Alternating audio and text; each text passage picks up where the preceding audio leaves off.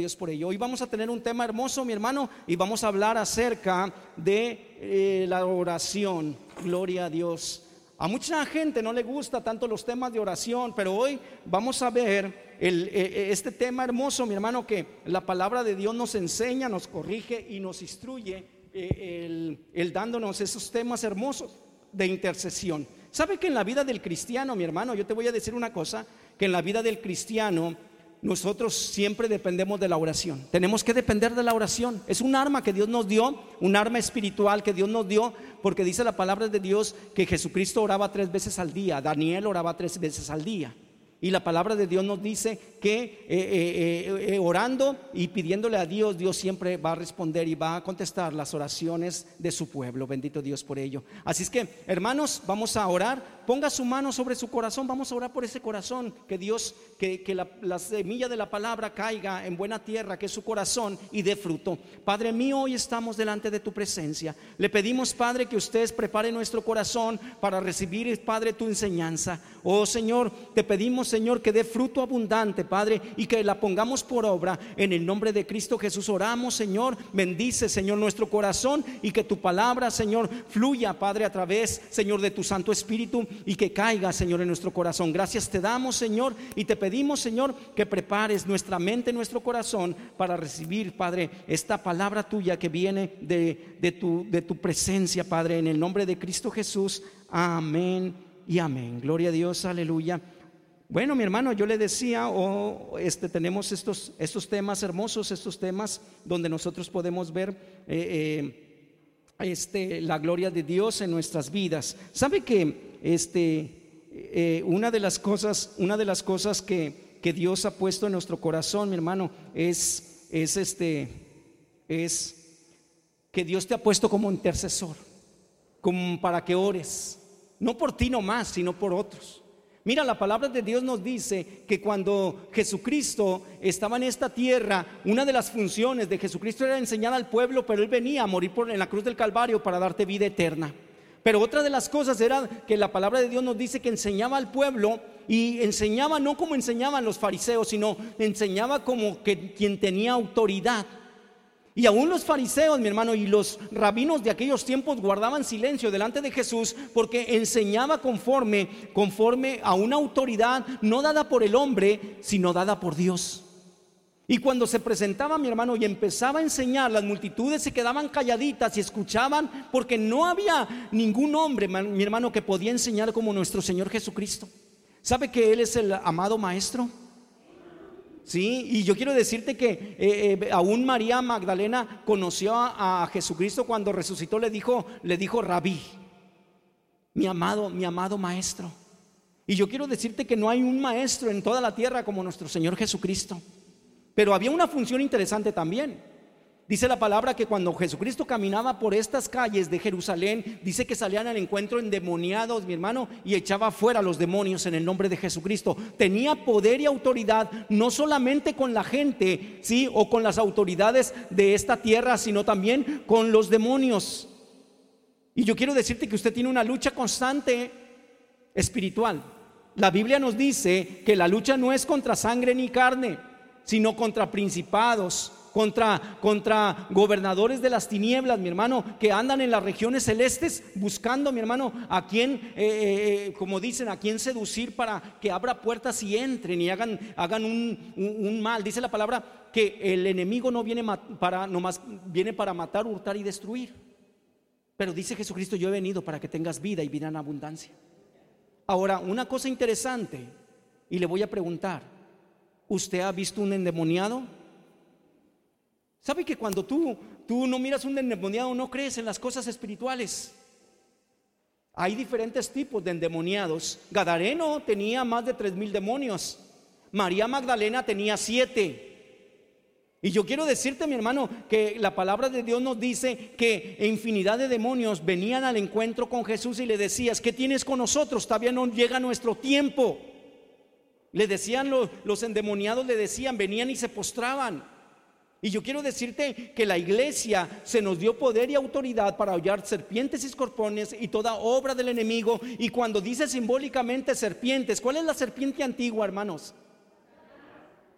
Y yo quiero decirte que dice escorpiones, o sea, simbólicamente en el satanismo los escorpiones o en, los, en la música rock ponen a un escorpión, mi hermano, que quiere decir y que simboliza demonios. Por esto te dice que tú puedes hollar serpientes y escorpiones, o sea, puedes, en verdad, puedes echar fuera todo tipo de demonio y todo tipo de, espíritu inmundo. Dios le dio poder y autoridad a la iglesia. Ahora, algo interesante, mi hermano, que la palabra de Dios nos enseña. Dice, dice la escritura que cuando Jesucristo eh, le da la autoridad a la iglesia y le dice, id y haced discípulos a todas las naciones. Estos textos son bien claves para el cristiano. ¿Y qué más dice la palabra, mi hermano? Si se acuerda, le voy a cerrar tantito porque entra mucho el airecito. Si se acuerda qué dice más la palabra?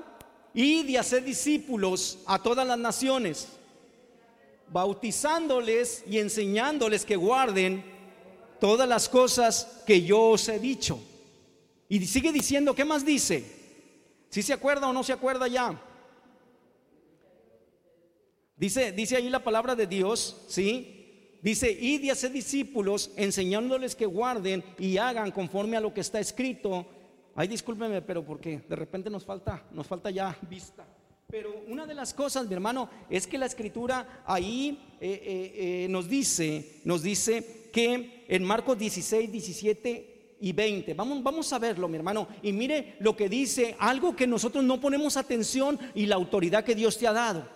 Ahora vamos a ver Marcos 16, 17 y 20. Ahora recuerde, recuerde que Jesucristo ya había resucitado y después de resucitado te da esa orden a ti, iglesia a cada uno de nosotros. ¿Quién es la iglesia, hermanos? Nosotros, cada uno de nosotros somos la iglesia. Sí, somos un cuerpo en Cristo y dice la palabra de Dios ahí, dice, dice la escritura ahí eh, en, en, Marcos 16, 17 y 20, dice, eh, eh, dice ahí, él dice, id, ¿sí? Dice así, ¿verdad? Id, estas señales seguirán a los que creen. Fíjate, estas señales seguirán a los que creen en mi nombre, echarán qué? Ahora, todo cristiano tiene la autoridad y el poder para echar fuera demonios. Una señal que te sigue a ti, hermana, es de que tú puedes echar eh, demonios en el nombre de Jesucristo. Ahora, yo te voy a decir una cosa, nosotros no somos cazafantasmas, no pueden ir a decirte, oye, puedes ir a orar por aquella casa porque está embrujada o está enchamucada o lo que tú quieras o te dicen la gente. Usted no es cazafantasmas. Si usted predica la palabra y se presenta, lo echamos fuera. Pero nosotros no andamos buscando demonios para echar fuera. Nosotros cuando vamos a predicar la palabra, porque lo primero que te dice, y estas señales seguirán a los que creen. En mi nombre, ¿cuál es la primera señal? ¿Cuál es la primera señal que se dice que tú tienes? Porque tú crees, va, yo sí creo que tú crees, o sí. Sí, Blanca, sí creemos. Gloria a Dios, porque creemos. Para el que cree todo le es posible. Entonces dice la primera señal, dice, eh, seguirá, dice, y estas señales seguirán a los que creen en mi nombre, echarán fuera demonios. La primera señal que tú tienes es que tú puedes echar demonio cuando tú estés en la obra de ir y predicar el Evangelio. Tú predicas la palabra, te sale alguien o de repente alguien cayó echando espuma por la boca o lo que tú quieras y tú puedes y tiene la autoridad que Dios se te ha dado como señal que tú crees, ¿sí? Esa potestad de decir en el nombre de Jesús sal. Y sale. No hay demonio que no se sujete en el nombre de Jesús, siempre y cuando que tú andes alineado a los propósitos de Dios, que tú seas obediente, que andes en santidad que te comprometas con la obra. Y cuando tú andas alineado, mi hermano, no puede ser que un cristiano, disque cristiano, ande en adulterio y de repente ande aquí en la iglesia y se presente un demonio y le diga, en el nombre de Jesús, sal. ¿Tú crees que te va a hacer caso? Como aquella vez le dijeron a los hijos de Sebas, de un tal Seba, le dijeron, ¿y tú quién eres? El demonio le dijo, ¿y tú quién eres? ¿Con qué autoridad me quieres echar fuera? Y ahí está la cosa, mi hermano, que si nosotros no estamos alineados en la obediencia, en la santidad y en los propósitos de Dios a lo que Dios te mandó a hacer, entonces tú crees y andas en sus caminos creyendo y andas por fe, entonces el Espíritu Santo está la señal que te va a seguir todos los días cuando tú andes en los caminos de Dios. Te seguirán las señales y la primera señal es que echarás fuera demonios. A muchos no les gusta. Y esa es la, primera señal que tú tienes. Yo pregunto, ¿por qué no nos gustará Toti? ¿Por qué no nos gustará Rosy? El que de repente se presente un endemoniado y tú tienes que lidiar con él.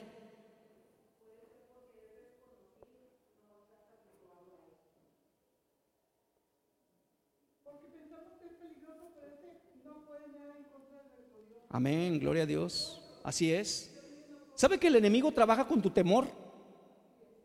Por eso dice la palabra que nosotros, Dios no nos ha dado un espíritu de temor, sino de poder, de amor y de dominio propio. Cuando usted de repente se presenta el demonio delante de ti y de repente por causa ahí está, y estás tú, tenemos que echarlo fuera en el nombre de Jesucristo. No puede correr usted. No puede salir amedrentado y huyendo diciendo, no, déjenlo así, a ver cómo le hace que otro se lo saque. Y vuelvo a repetir, es cuando tú andas predicando la palabra y andas en santidad y andas obedeciendo el mandato. Por eso dice, id y predicad el Evangelio. Te está mandando el Señor a ir y hacer lo que te está mandando hacer y que seas obediente. Y la palabra de Dios nos enseña algo poderoso aquí, mi hermano. Estas señales te seguirán. ¿Y sabes por qué, mi hermano? Porque cuando tú estás en obediencia y oras, tienes una comunicación plena con el Espíritu Santo, entonces el Espíritu Santo viene y hace morada en ti. Cuando amas la palabra, dice la palabra eh, que eh, aquel que me ama es el que guarda la palabra. Y entonces dice Jesucristo, mi Padre y yo haremos morada en Él y nos manifestaremos en Él.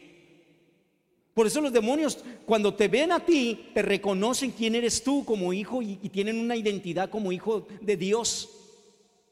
Tú estás sellado por el Espíritu Santo.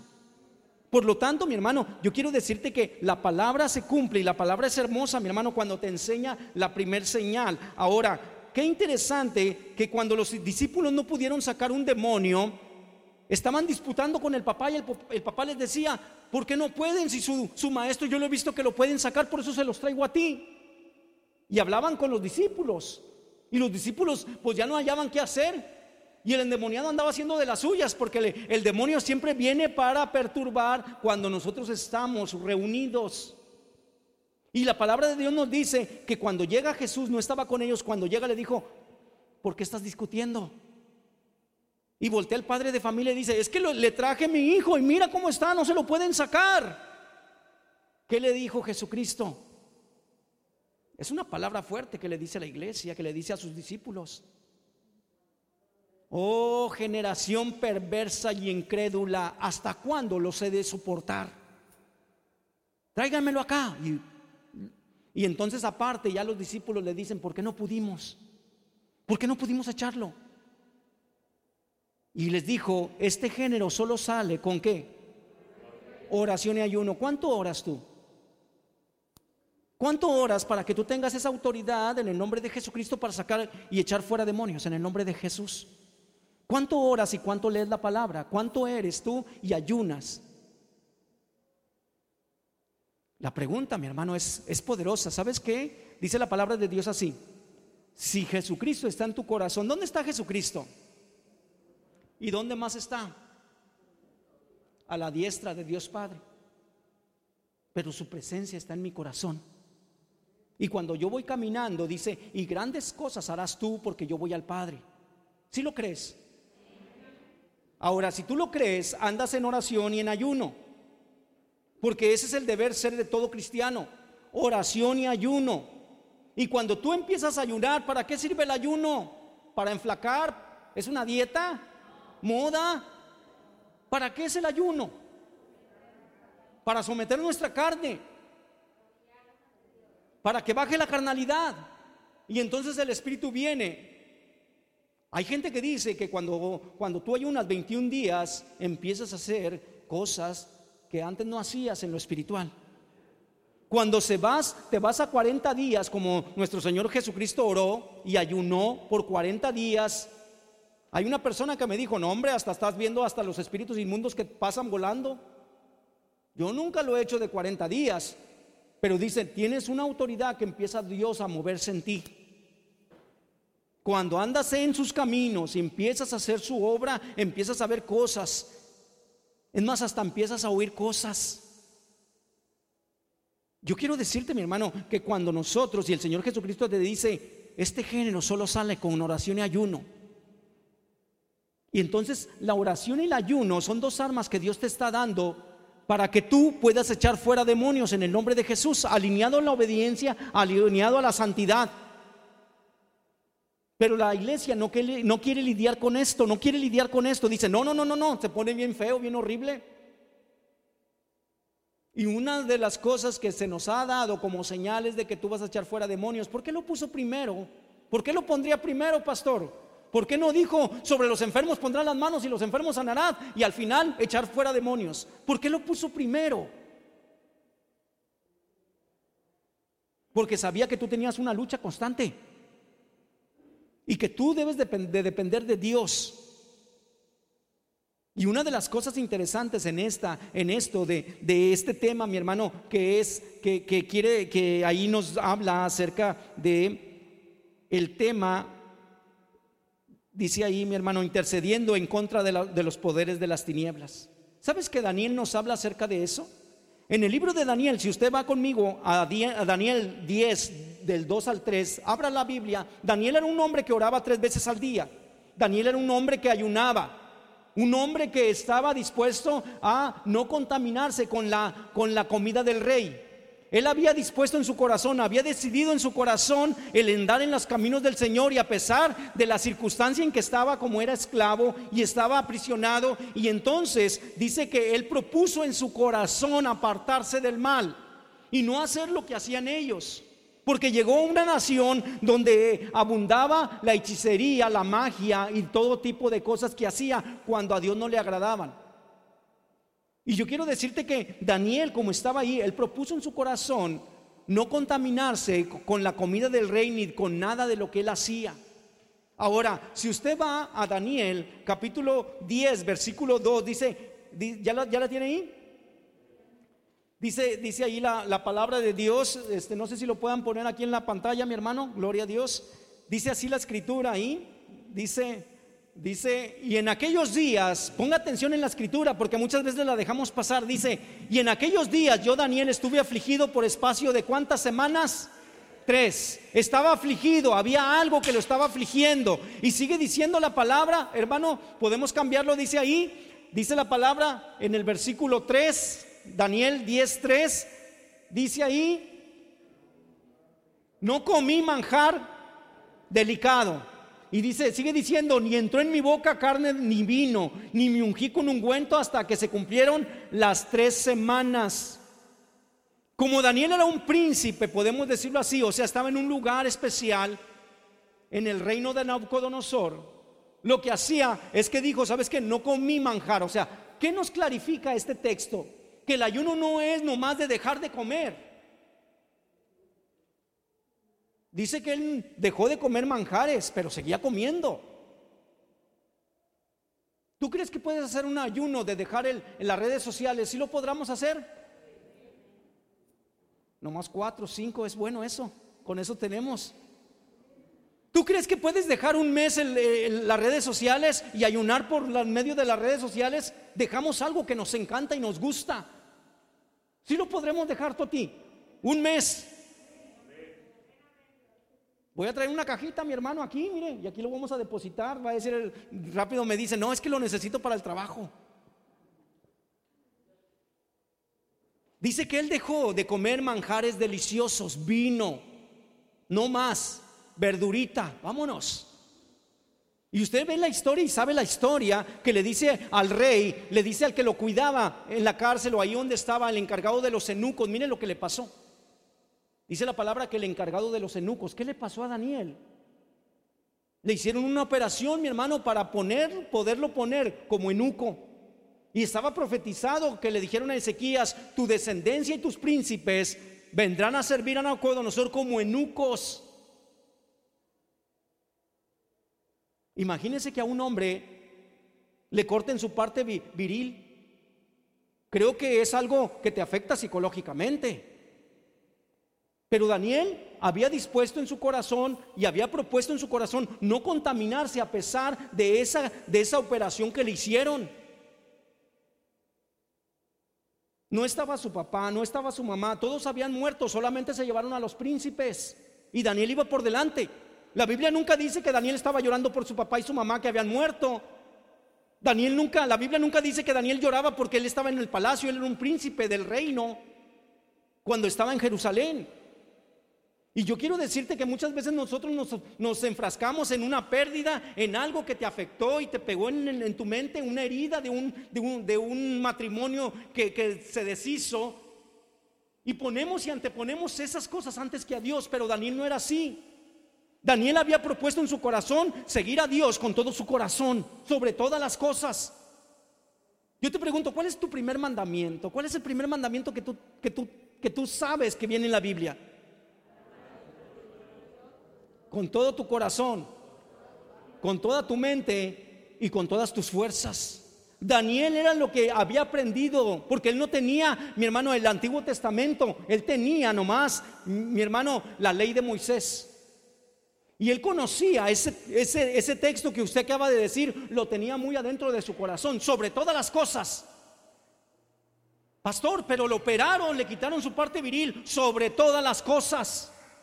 Pastor, murió, murió su papá y su mamá, sus hermanos ya no estaban con él, sobre todas las cosas. ¿Y qué es lo que pasa con nosotros, mi hermano? A la primera de cambio que de repente pierdes un ser querido, de repente te golpea tanto que te dejas de venir a la iglesia. O muchas veces, mi hermano, perdiste ahí el matrimonio y dejas de venir a la iglesia. Entonces Dios no estaba conforme a lo que dice la escritura, que el primer mandamiento es amarás al Señor sobre todas las cosas.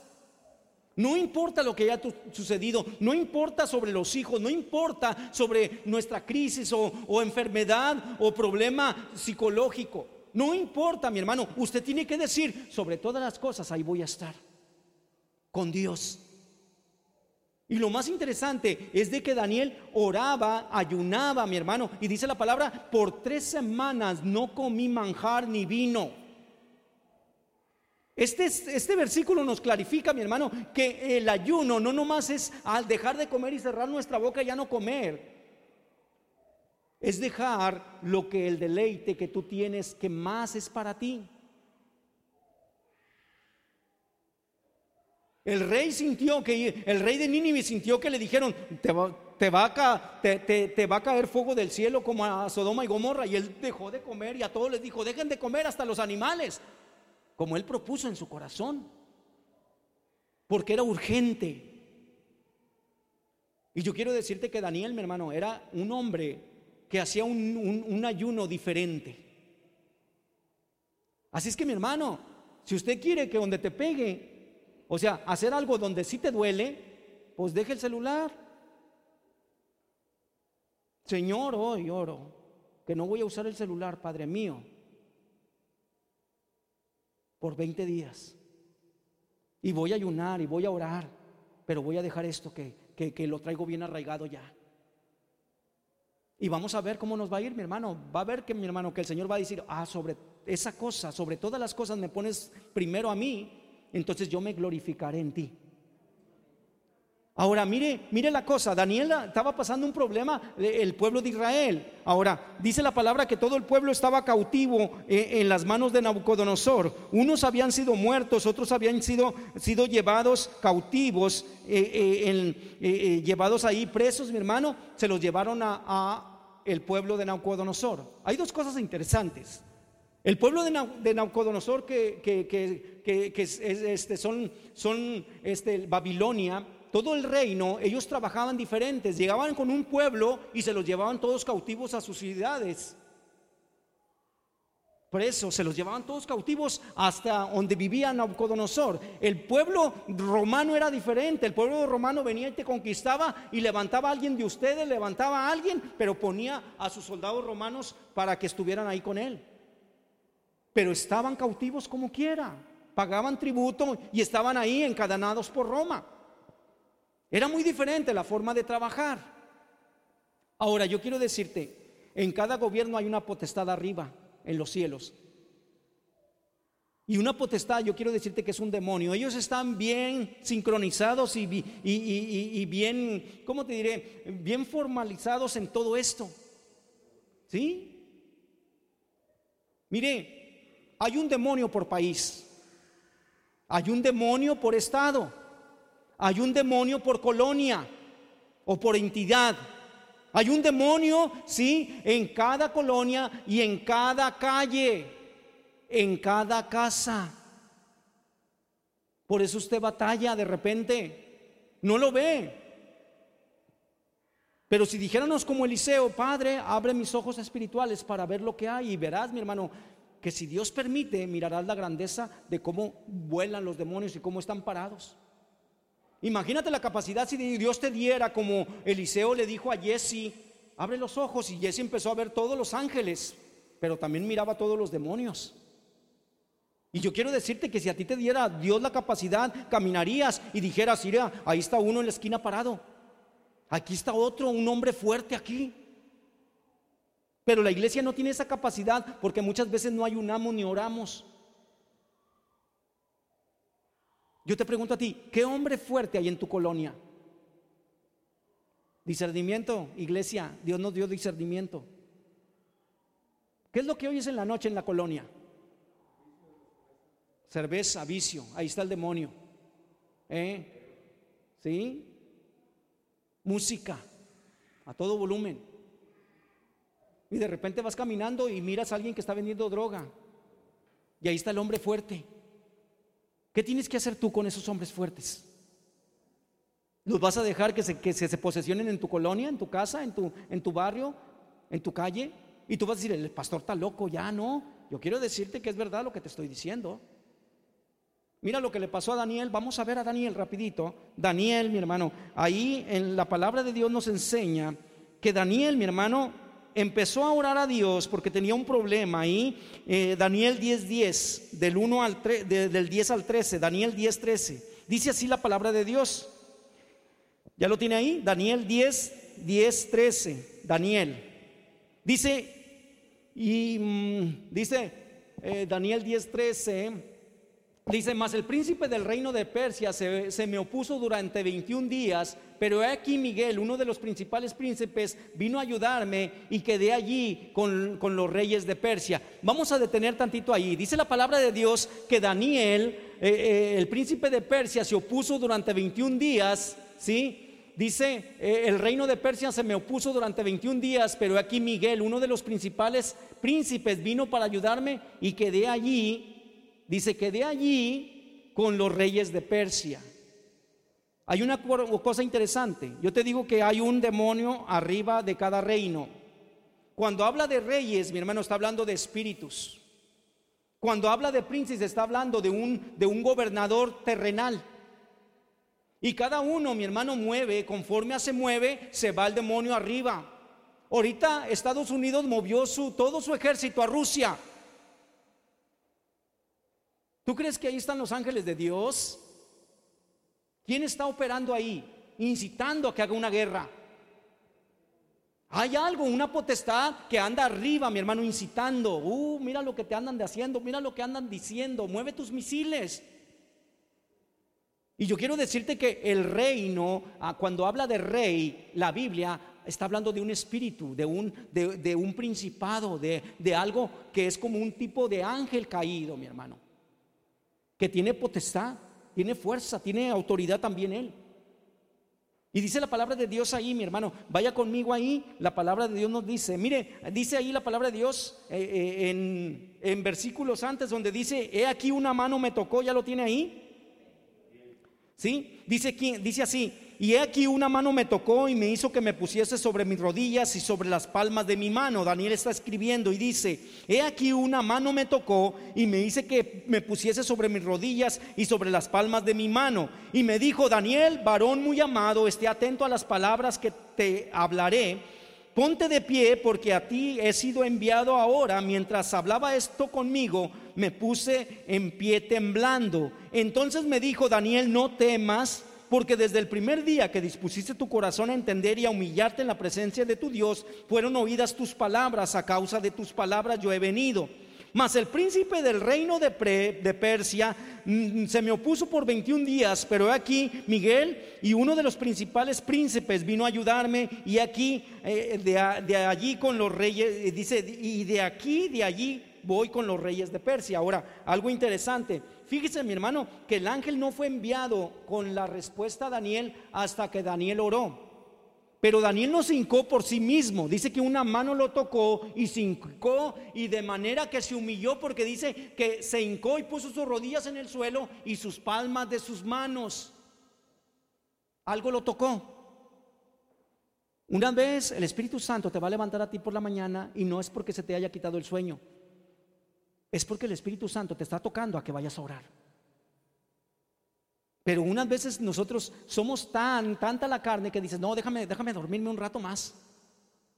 Y de repente, eh, otra vez los párpados ya otra vez están arriba y tú dices, eh, eh, no puede ser, este, ¿qué es lo que quiere? Yo te pregunto a ti, mi hermano, ¿cuántas veces te ha pasado esto? Daniel no se puso a orar por sí mismo, dice, una mano me tocó. O sea, que el Espíritu de Dios lo tocó y lo, hizo descender de manera que se humillase. ¿Cuántas veces se te ha ido el sueño en la madrugada? Hay algo que te está llamando a orar. Iglesia, es tu responsabilidad orar. Sin oración no hay poder, sin oración no hay unción, sin oración, mi hermano, no hay poder para echar fuera demonios. Sin oración no hay cómo intercedas. ¿Qué sucede si a tu hijo le va a pasar un, accidente y Dios ya te levantó desde la madrugada a empezar a interceder por ese, ese accidente que va a tener tu hijo? Porque Dios así trabaja. Por eso nosotros tenemos que ser sensibles al mover del Espíritu de Dios en tu vida. Y nosotros tenemos que entender que dice la palabra de Dios ahí, 21 días, dice, dice, vino, vino el ángel Miguel, el arcángel Miguel vino a ayudarme. Porque el ángel que pasó, mi hermano, dice que ya venía la respuesta. Ya venía la respuesta desde que Daniel se puso a orar, ya tenía la respuesta a Dios. Y venía la respuesta, pero se le atravesó un principado para que no pasara con el mensaje que le iba a dar a Daniel. Y tuvo que pelear y tuvo que traer a Miguel. Y yo quiero decirte, mi hermano, que la palabra de Dios nos enseña, mi hermano, que tenemos que interceder y tenemos que orar más en estos tiempos. Dice la palabra en Apocalipsis, dice, y ha descendido Satanás con gran violencia sobre el pueblo de Dios. Satanás sabe que le falta poco tiempo. Entonces va a ser más agresivo contigo para que te desanimes. Y va a haber más pleito contigo pero nosotros tenemos que orar al Padre pidiéndole, Padre, ayúdanos sobre este ataque, porque tú no tienes luchas contra sangre ni carne. Yo te voy a decir una cosa, ¿tú crees que este muchacho que me atacó en la casa cuando yo iba a empezar a orar a las 5 para por internet en línea, ¿tú crees que este muchacho que de repente se paró afuera de mi casa con una hacha, tú crees que eh, se mandó a sí mismo él solo? Y cuando empezó a agarrar la hacha y empezó a golpear y me decía, voy a entrar. Y si entro, te voy a matar. Mira, haga de cuenta que Satanás me estaba hablando. Yo lo sentía como si Satanás me estaba hablando. Y para perturbar mi espíritu me dice, y voy a violar a tus mujeres. Y se reía. Y yo sabía que Satanás estaba ahí, ahí en eso. Y mira cómo es Dios. El enemigo siempre va a querer que no haya palabra para el pueblo. ¿Y qué es lo que sucedió en ese momento? Apenas iba a transmitir cuando empezó ese problema. Y se me fue el tiempo eh, eh, que, esperando a que no entrara. Y yo quiero decirte que pasó mucho tiempo pegándole con la hacha hasta que yo empecé a orar y le dije, Señor, tú eres mi paz. Tú eres mi protector. Tú eres mi guardador. Y dice, me decía, ¿no vas a abrir? No voy a abrir. Lo que quería era que le diera mi, llave de mi camioneta para que se la llevara con todo papeles. Le dije, no te la voy a dar, ¿por qué te la voy dando? Si es una bendición mía. Y yo quiero decirte que este hombre me decía, entonces no me la vas a dar, no te la voy a dar. Entonces voy a entrar a la fuerza. ¿Y sabes que tenemos un cerco? Yo quiero decirte, mi hermano, que había paz en mi corazón. Cada hachazo que le daba duró del 5 de la mañana hasta las 7 que lo agarraron. Duro y dale. Y todos los trabajadores que pasaban por ahí nomás decían, este está loco, ¿qué? Y le pasaban y le sacaban la vuelta. Porque hay mucho, mucha, mucha empresa por allá. Pero yo le decía, Señor, tú eres mi paz. Porque yo sé, mi hermano, si a usted le hubiera sucedido, yo sé que se hubiera alterado tanto, porque traía un hacha, un hacha como la, como la, de, como la de los bomberos. Y la usan para entrar, sea como sea, los bomberos entran. Yo dije, Padre mío, tú estás al control. Y yo quiero decirte, mi hermano, que, que cuando empieza a golpear, la hacha se rompe. Y yo dije, gracias Padre. Todavía fue y la volvió a arreglar y se regresó. Con gran violencia viene sobre ti. Y se le pasó al pastor. Yo sé que a usted le puede suceder algo igual. Por eso es necesario orar y cubrirnos con la sangre del cordero.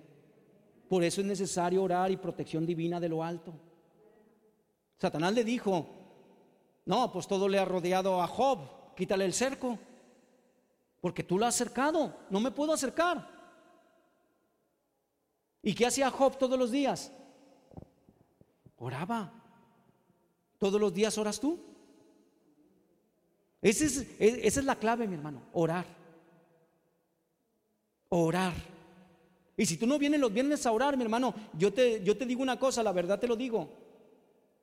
A lo mejor tú puedes decir, es que vengo cansado, pastor, sobre todas las cosas, dice Dios. A lo mejor tú dices, pastor, es que tengo otras cosas que hacer. Sobre todas las cosas, dice Dios. Pastor, es que estoy muy lejos. Ok, entonces conéctese ahí y ore igual, a la misma hora, en el mismo espíritu, en el mismo sentir. Si tú no haces por ti, llegará un momento, mi hermano, mira, la palabra de Dios nos dice, Jesucristo dijo, mirad por vosotros mismos. Ya no mires por el vecino, ya no mires por, por, por el tío, por la tía que no quieren. Mira por ti mismo. Porque dice Jesucristo, y en aquel tiempo mirad por vosotros mismos. Llegará un tiempo al final de la predicación, ya no va a haber predicación afuera, mi hermano. Ya no va a haber reuniones en los templos, vamos a volver otra vez como empezamos en las casas. Y si vamos a las casas y si ya no hay la oportunidad de predicar, tú estás listo para decirle a tus hijos, vamos a reunirnos para orar. Vamos a orar.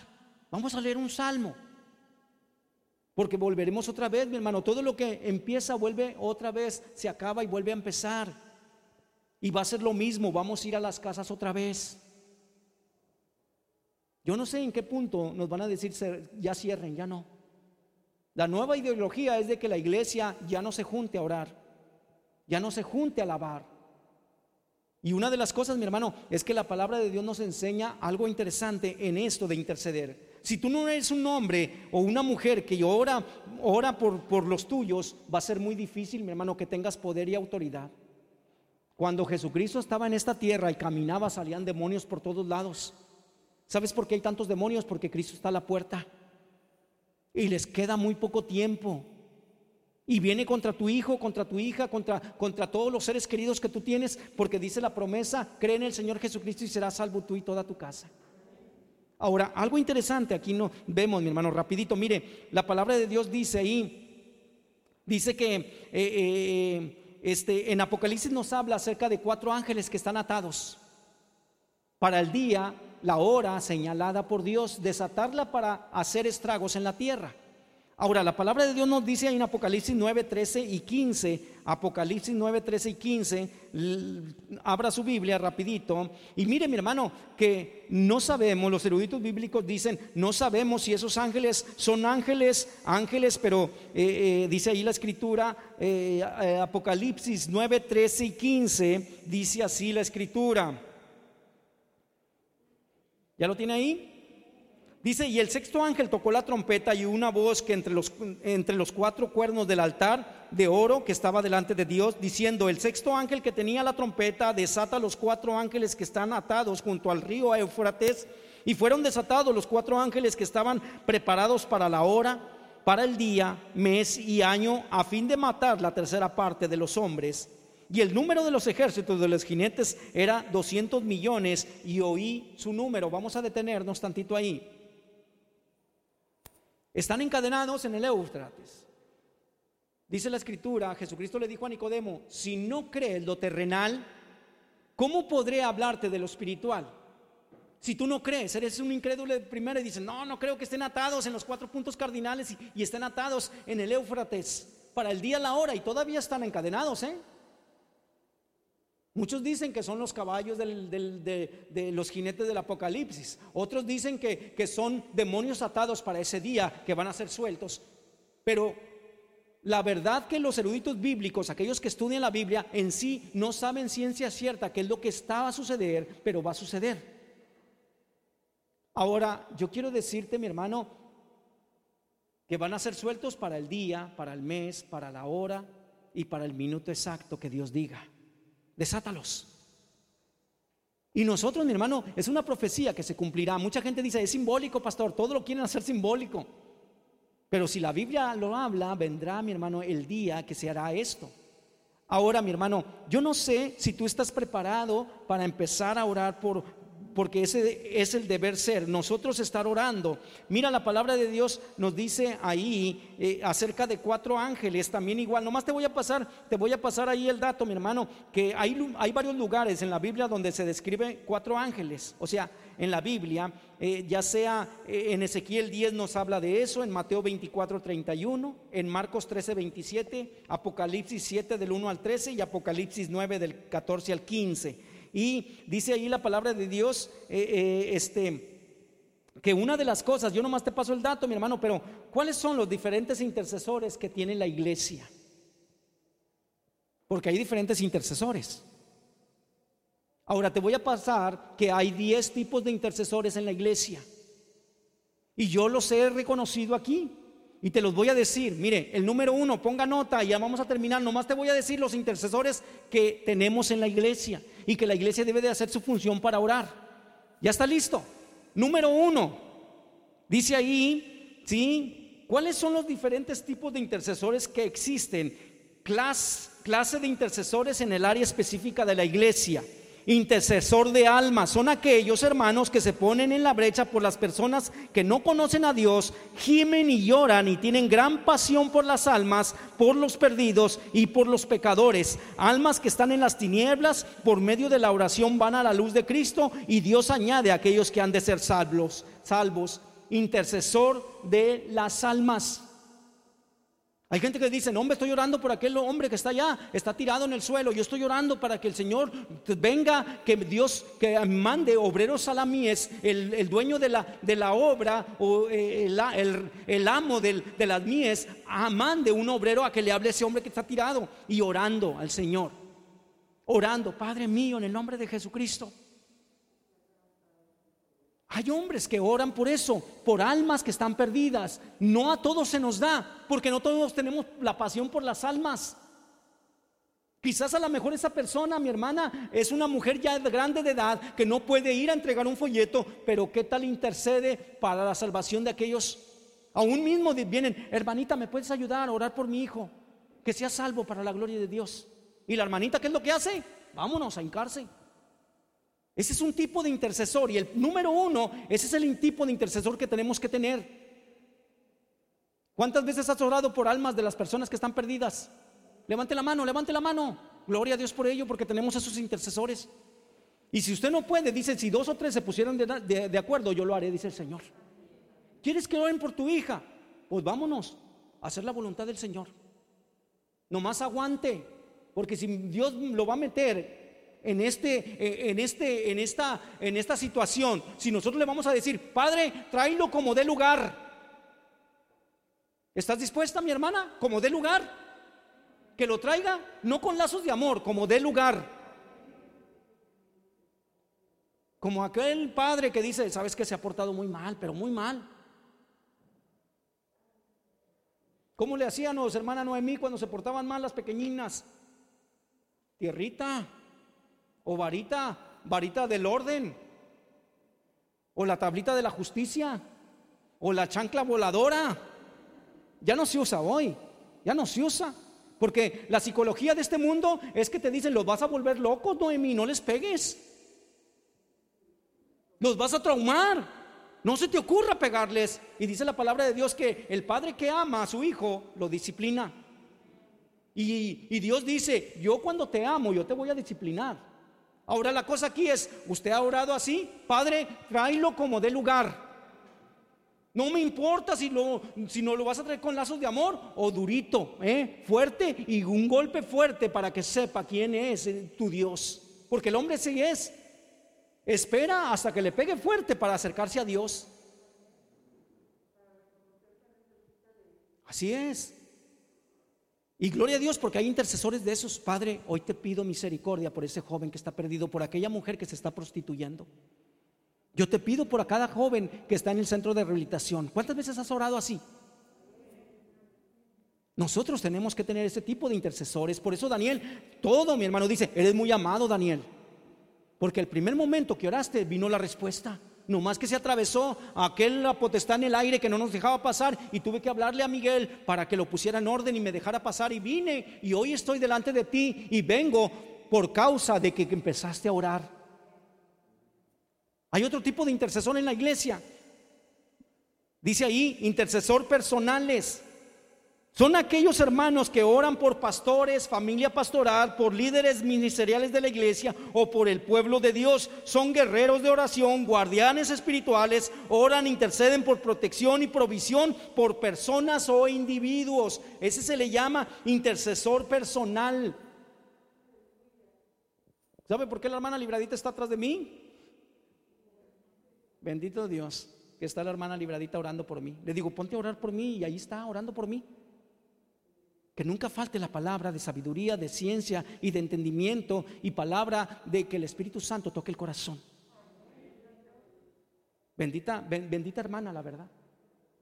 Se cuenta la historia de un predicador que tenía una gran campaña evangelística y estaba la ancianita siempre ahí sentadita viéndolo y él eh, predicaba y hasta empezó a, fluir el poder de Dios y sanaba enfermos y de todo y todos llegaban. Él nomás decía, Señor Jesús, mire, yo fui a una, a una reunión donde nomás el predicador dijo, Señor Jesús, y se llenó el lugar de la presencia de Dios y todos caían de rodillas pidiendo perdón. La unción que tenía ese hombre yo conozco una iglesia que donde entran por la puerta son sanados. Unción poderosa. Porque la persona que dijo en fe, todo lo que pidierais al Padre, creyendo, creed que lo recibiráis. Y esa mujer oraba y decía, todo hombre que entra por esa puerta en el nombre de Jesucristo sea sano y salvo. ¿Y sabes lo que pasaba? Que para el que cree todo le es posible. Y persona que entraba era sana y era salva. Pero muchas veces somos muy incrédulos. Fui a otro lugar donde con la pura alabanza sanaban a las personas, mi hermano, porque el poder de Dios se movía. Pero es cuando los líderes han pues dispuesto a sacrificarse y decir, ¿sabes qué, Padre? Hoy nos ponemos a orar y nos ponemos a interceder en el nombre de Jesús. Entonces otro gallo nos canta. Pero cuando yo clamo y les digo, Padre, hermanos, vengan a orar, Bendito Dios, porque en este templo y en este lugar de la congregación hay aproximadamente un punto donde decimos, podemos decir, unas veces vienen 25, otras veces vienen 15, otras veces vienen 10, otras veces, pero de ahí no baja, bendito Dios por ello. Y esos intercesores personales, mi hermano, yo te digo que hacía grandes milagros este hombre en su campaña evangelística y se acerca la ancianita cuando termina, se acerca y eran tres días de campaña y venía el primer día y el pastor estaba emocionadísimo, el evangelista. Y se acerca a la ancianita y le dice, pastor, evangelista, estoy orando por usted. Y la menosprecia y le dice, no, no, no, no, madre, no es necesario que eres por mí. No, no, no, no, no, no, no, no, Dios me usa, usted como quiera siéntese. Al otro día la mujer no oró por él. Cerró su boca, nomás se sentó y ya no oró. En la madrugada no oró por él. Y ese día, el segundo día, fue un fracaso total, mi hermano. El Espíritu de Dios no se movió, no hubo sanidades, no hubo quien se, quien se arrepintiera. Tus palabras que se esforzaba tanto estaban huecas. Oraba y oraba y hablaba y hablaba y todo lo que hablaba, nada, no sucedía nada. Termina el culto, todos se van y llega con la ancianita y le dice, madrecita, te pido que ores por mí, por favor. Cuando nos humillamos y creemos y decimos, ¿sabes que yo dependo de la hermana? Yo dependo de la oración de, mi hermano Salvador. Yo dependo de la oración de, mi hermana Francis. Yo dependo de la oración de mi hermana Edith. Yo dependo de la oración de mi hermana Noemi. Si usted no ora por mí, mi hermana, la verdad no sé qué yo haría. Pero bendito Dios porque siempre hay alguien que se levanta para orar. Esa es la oración, mi hermano. Yo sé, mi hermano, que en cada momento que esta persona eh, se, se, paró ahí, mi hermano, y vino y con su hacha golpeaba y todo, yo quiero decirte que la palabra de Dios nos dice que esas oraciones que usted hizo por mí, bendito Dios por ello. Padre, yo te pido por el pastor que tu ángel acampe. Y gloria a Dios por ello.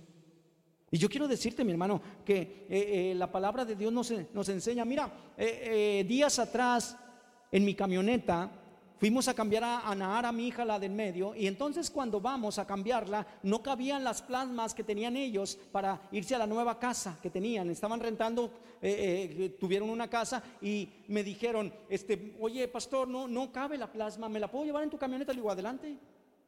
Y entonces yo me iba a subir y de repente él solo dice, yo me la llevo si gusta, pastor. No tenía el por qué. Yo dije, bueno, me voy con mi hermano este, este Javier, porque Javier fue y ayudó con su, con su camión de mudanza. Y entonces me subo con Javier y vamos platicando y de repente, oh sorpresa, ¿verdad Javier? Pastor, sucedió un accidente. ¿Qué pasó? A mí nada, pastor, pero tu camioneta, todo el frente, aquí está mi hermano Javier, el radiador se dobló, todo se dobló. Y yo quiero decirte que cuando eh, eh, Javier me decía, no pasa nada, pastor, son cosas materiales, bendito Dios porque está bien, y le digo, gloria a Dios por ello. Y yo quiero decirte que mira, con qué cosas, esa camioneta yo ya la iba a vender, por lo tanto le quité el seguro, porque ya la iba a vender, ya estaba tratada. Y entonces el joven me dice, mi yerno me dice, pastor, pásame el número de la póliza. Y le digo, ¿cuál póliza? La di de baja, pues ya la iba a entregar. Y él me dice, ay, pastor. Y le dije, ¿a qué le pegaste? Y me dice, pues a un carro, pero, pero este, eh, eh", le digo, ¿y es mucho? Y dice, no, el de él no se hizo nada, el de usted fue el que se, se, golpeó mucho, mucho. Digo, no te preocupes, nomás dile al hombre que, que pues si quiere algo o no sé, o qué, cómo nos podemos arreglar. El hombre se bajó y dice que le dijo, no, ya me voy, y se subió y se fue. Y yo quiero decirte una cosa, mi hermano, en esto. Después ya orando Dios, orando a Dios, le dije, Señor, tú sabes que yo no me desanimo por nada. En pruebas y en luchas camino contigo. Pero después vino algo a mi mente que me decía, yo siempre he estado contigo y te voy a, siempre voy a ser tu protector. Yo no sé si Dios me libró de algo si yo hubiera tomado la camioneta. Pero todo se mueve conforme al propósito de Dios y lo he entendido así. Y yo quiero decirte, mi hermano, que, esos, que esas oraciones eh, que usted hace por, el, por los líderes, Mire, una vez usted ha orado así antes de criticar al pastor, ha orado y, ha dicho, pastor, Padre de la gloria, antes de que le suceda al pastor algo que me suceda a mí primero. ¿Qué tal? ¿Por qué no dice, Padre mío, yo te pido por el pastor, pero antes de que le toque al pastor, que me toque a mí? Mándame ese hombre de la hacha a mi casa. Mándame ese accidente automovilístico a mi vida. Por ahí dicen que son cuatro meses. Así me dijo el, varón este, me dijo, cuatro meses estás en prueba. Pero yo sé que al final vas a salir victorioso. Porque la iglesia ora por ti. Yo no sé si está orando por mí. Por eso es, el, por eso, por eso es la, la prédica, mi hermano. Porque yo dependo de usted y de Dios. Y yo quiero decirte, ¿qué tipo de intercesor más hay? Mira, la palabra de Dios. Yo soy de carne y hueso, mi hermano.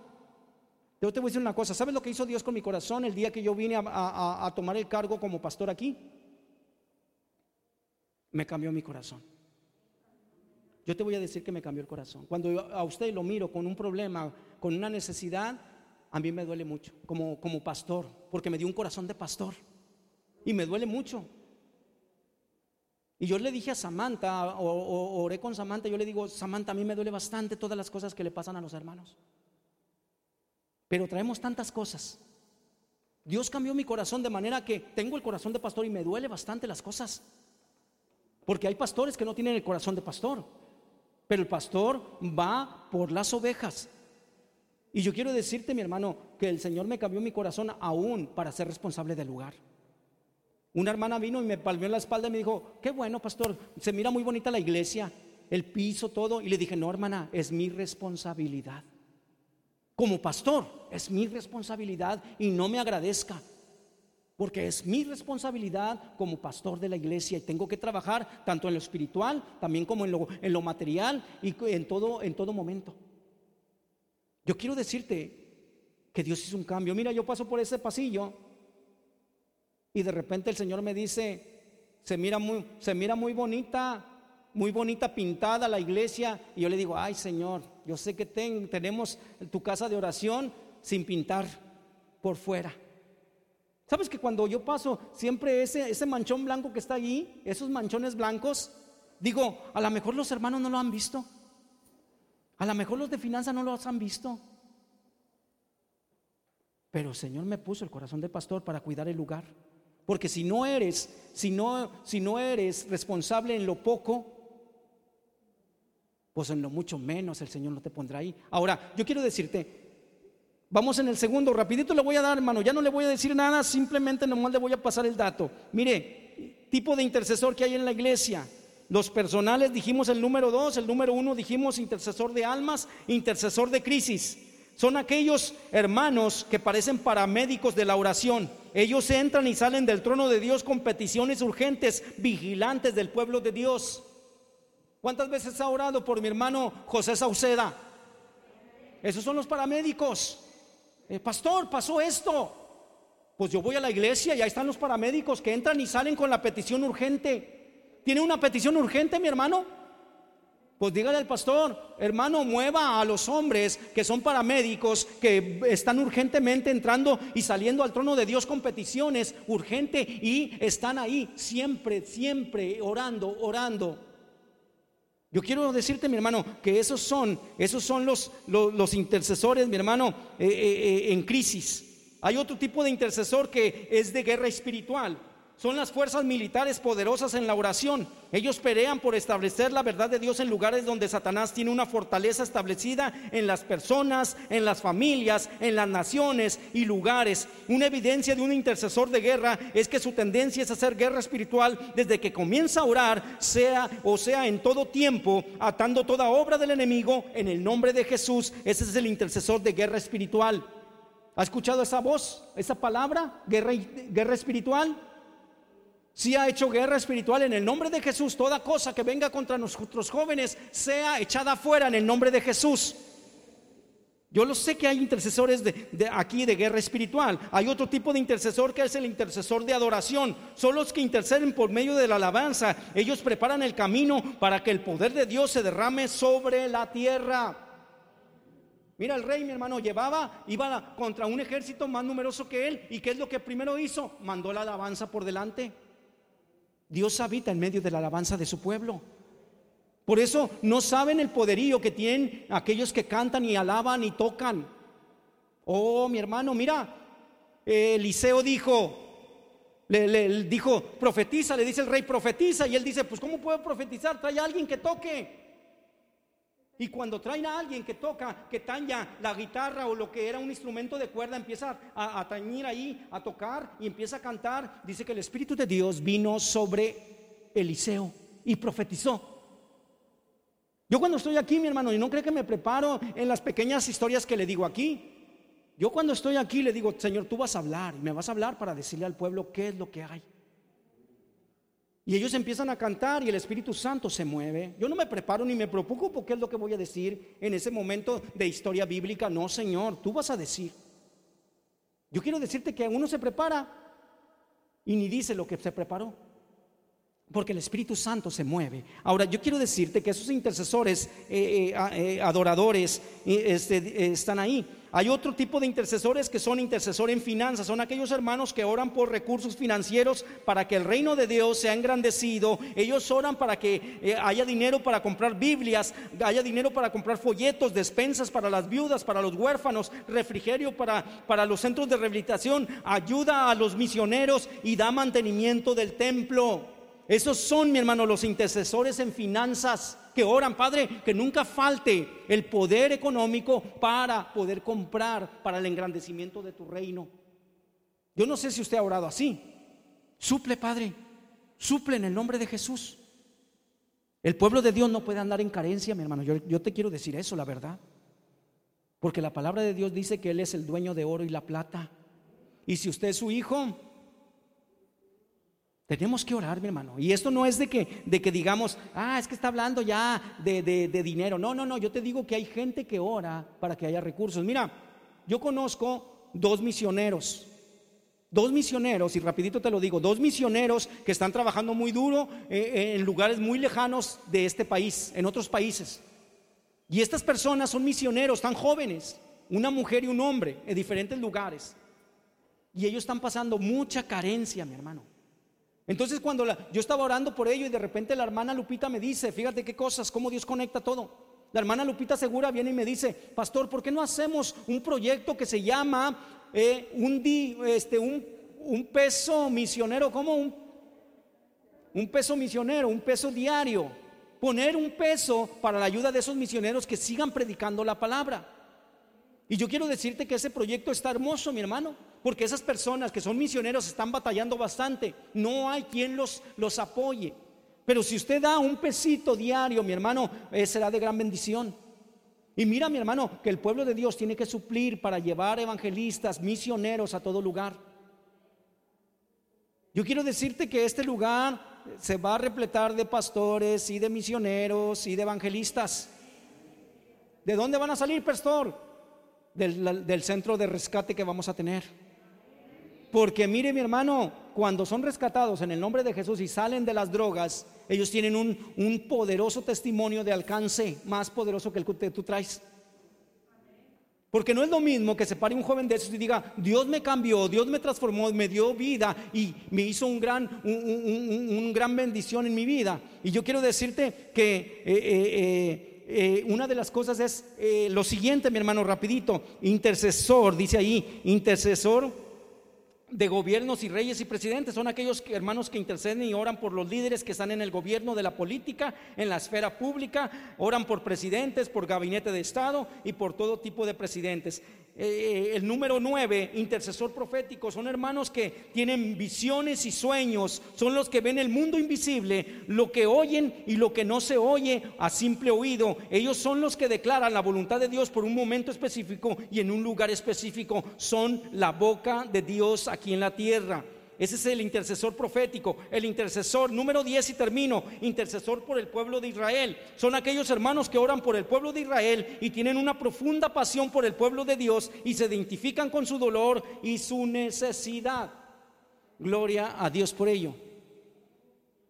Dice la palabra de Dios, aquel que te bendiga lo bendeciré y el que te maldiga lo maldeciré. Eso le dijeron a Israel. Entonces nosotros podemos decir, Dios bendiga a Israel y a todos sus hijos. Y cuando tú dices Dios bendiga a Israel y a todos sus hijos, Dios va a decir también sean benditos tus hijos y todo y toda tu parentela. Cuando usted levanta una oración por ellos, que sea, levanta la oración, que sea la paz sobre sus muros. Entonces Dios hace su obra poderosa. Es muy importante el intercesor, mi hermano. Y la palabra de Dios Jesucristo nos dijo, orad en todo tiempo. A Pedro cuando lo regañó le dijo, ¿acaso no has podido orar una hora? ¿Velad conmigo una hora orando? Y hoy, mi hermano, yo te quiero invitar. En estos tiempos necesitamos más de la oración, más de la oración, porque el enemigo está siempre para querer tumbar a tus hijos y tumbar, tumbarte a nosotros tu ministerio. Así es que mi hermano, vamos a, vamos a, a ponernos de pie, vamos a orar, vamos a agradecer. Dice la palabra de Dios que las armas de nuestra milicia no son carnales, sino poderosas en Dios para derribar fortaleza y llevar cautivo todo pensamiento a la obediencia a Cristo.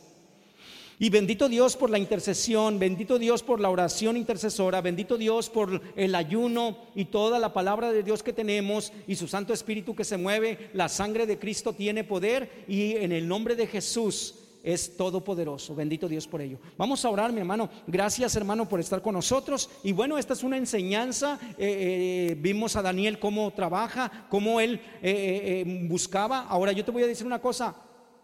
Daniel, Daniel no dependía, mi hermano, mira, yo te voy a decir y se va a oír mal, pero es verdad. No dependía de Dios porque Dios ya le había dicho que venía la respuesta. O sea, la, la situación de la respuesta no dependía de Dios. Dios ya había dicho, ahí está la respuesta. Daniel, Daniel no dependía, no dependía tampoco de los príncipes que se atravesaron. La oración y la respuesta de Daniel dependía de Daniel en la oración. Tú dependes de la oración, hermana, hermano. Porque Dios ya ha dicho que será hecho. Y si cuando Dios dice ya es hecho, no hay poder en la tierra que quite la bendición que Dios ya salió de su boca para ti.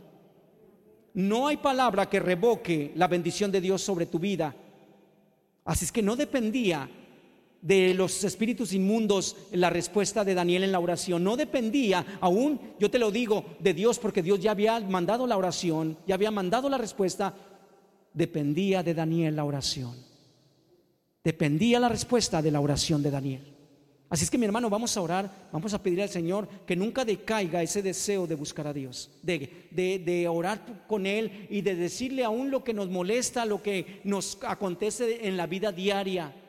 Si usted está eh, resentido, dígale, Padre, estoy resentido, estoy quizás a lo mejor enojado por esta situación, estoy debilitado, me siento debilitado, me siento que necesito consuelo, Padre mío, dame el consuelo, abrázame.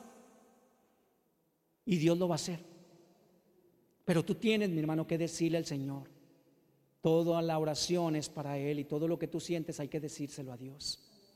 Así es que, mi hermano, vamos a orar en el nombre de Jesús. Padre mío, gracias te damos por este tiempo. Gracias te damos porque tu palabra nos enseña, Padre, acerca de Daniel que oraba tres veces al día. Y él clamaba y tú respondías, Padre.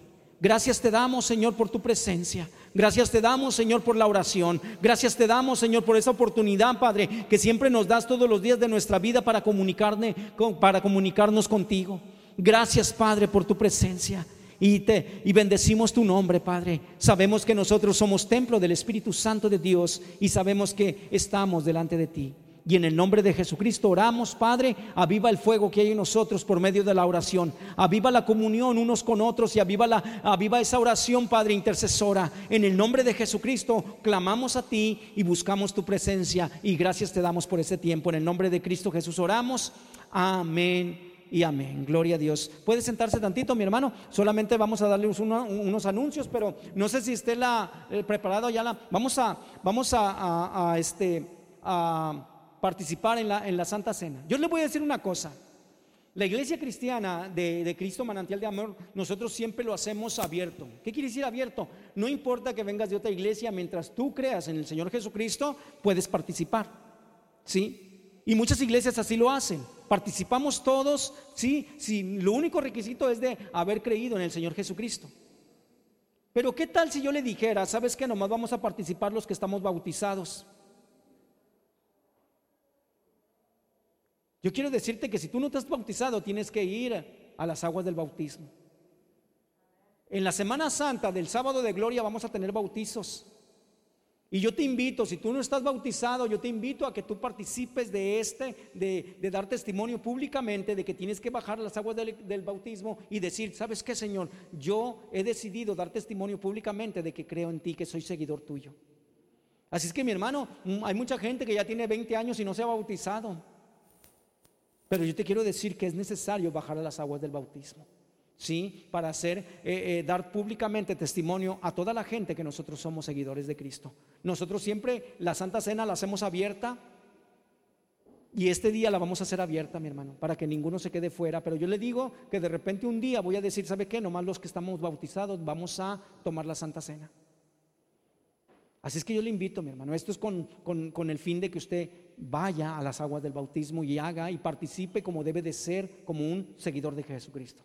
Así es que vamos a orar, mi hermano, por, por, este momento de, la, de, la, participación de eh, la Santa Cena. Vamos a orar. Yo te invito, ponte de pie, mi hermano. Uno de los requisitos, mi hermano, es de que nosotros tenemos que traer y reconocer nuestro pecado. Si usted ya lo hizo, qué bueno, mi hermano. Pero si de repente fallamos en algo, fallamos en algo y de repente, mi hermano, ya no pudimos, ya eh, podemos decir, resbalamos y caímos, pues abogado tenemos para con el Padre, a nuestro Señor Jesucristo, que nos perdona, intercede por nosotros. Y la palabra de Dios nos dice que tenemos que traer y ir a cuentas a Dios. Quizás a lo mejor hicimos algo que no nos dimos cuenta y ofendimos a Dios. Pero hoy en este, en este momento yo te voy a invitar, vamos a orar para pedir perdón a Dios. Una de las cosas es de que si tengo algo contra mi hermano, tengo que pedir perdón. Así es que mi hermano, Dios no puede aceptar tu ofrenda, no puede aceptar tu alabanza si tú tienes algo contra tu hermano, porque el Evangelio es de amor y de perdón. Así es que vamos a orar, mi hermano, vamos a pedirle al Señor que perdone nuestros pecados, nuestras faltas que perdone toda cosa que hemos hecho, que quizás le ofendimos y no nos dimos cuenta, es tiempo de orar. Vamos a orar, mi hermano. Yo te invito, es algo, eh, algo muy íntimo entre tú y Dios, el Espíritu Santo y Dios. Antes de acercarnos a la mesa del Señor, vamos a orar y vamos a pedir perdón. Vamos a orar. Padre mío, gracias te damos por este tiempo que nos permites en comunión con tu Santo Espíritu. Gracias te damos, Señor, por tus ricas bendiciones. Gracias por el sacrificio en la cruz del Calvario, que hoy reconocemos y recordamos, Padre, que usted murió en la cruz del Calvario para remisión de nuestros pecados. Usted vino para entregar su vida por nosotros y pagó, se pagó en la cruz del Calvario todas nuestras deudas de pecado y de maldad. Toda condenación fue quitada de nosotros por medio de la sangre del Cordero y en el sacrificio de Cristo tenemos entrada libremente al trono de gracia y de misericordia, al oportuno socorro. Hoy te damos gracias, Señor, por, tu, por, eso que hiciste con nosotros en la cruz del Calvario. Gracias por la libertad. Gracias por la, la salvación de vuestras almas, Padre. Gracias te damos por ello recordamos siempre, Padre, recordando, Padre, gozosos, Señor, oh Padre, y aún, Señor, sufriendo penalidades, pero tú recordamos tu muerte, Padre, y tu resurrección, y que nos diste vida juntamente contigo. Gracias te damos, Padre. Hoy te pedimos perdón. Te pedimos perdón si te hemos ofendido con algo que dijimos o hicimos y no nos dimos cuenta. Pedimos perdón por vuestros pecados, Padre, y traemos delante de, usted nuestra ofensa, Padre, nuestro pecado. Perdona nuestras ofensas, Señor. Oh Padre mío, hoy estamos delante de su presencia y pedimos perdón en el nombre de Jesucristo. También te pedimos, Padre, que estos elementos que están aquí puestos delante de nosotros sean santificados y consagrados y apartados para el servicio en la obra. Yo te pido que los consagres, Padre, delante de ti, Señor, oramos, Señor, y bendecimos tu nombre y proclamamos, Padre, que estos elementos están consagrados, Señor, para el servicio en la obra y puestos delante de en las manos de mis hermanos, Padre, donde ellos participarán recordando tu muerte y tu resurrección y que nos has dado vida eterna. Gracias te damos, Señor. Oh Padre mío, gracias por tu amor y tus ricas bendiciones. Y hoy, Padre, reconociendo, Padre, que hemos aceptado a Cristo como nuestro Señor y nuestro Salvador para perdón de vuestros pecados y tener, Padre, libertad en Cristo Jesús. Gracias te damos, Señor, en el nombre de Cristo Jesús. A ti sea la honra, la gloria y la alabanza desde ahora y para siempre. Amén y amén.